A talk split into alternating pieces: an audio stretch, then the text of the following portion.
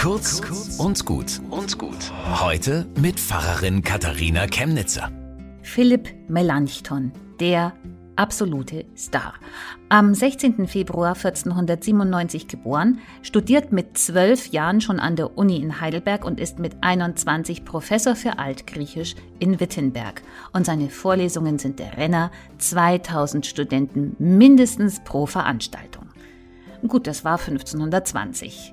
Blütezeit der Bildung. Da hat niemand daran gezweifelt, dass es die Persönlichkeit bildet, wenn man drei Sprachen lernt, bevor man als Führungspersönlichkeit in Kirche oder Staat auf die Leute losgelassen wird. Und darum waren damals die Städte begeistert, Gymnasien zu gründen.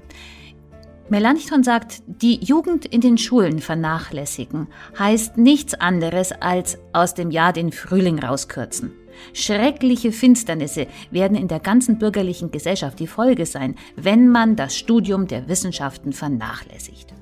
Und dabei geht es nicht um Whiteboards oder Tablets, sondern um gute Lehrkräfte und eine Gesellschaft, in der Wissen, Werte und Weisheit was zählen. Nur dann kaufen uns die Kinder ab, dass Bildung wirklich das Wichtigste ist. Bis zum nächsten Mal.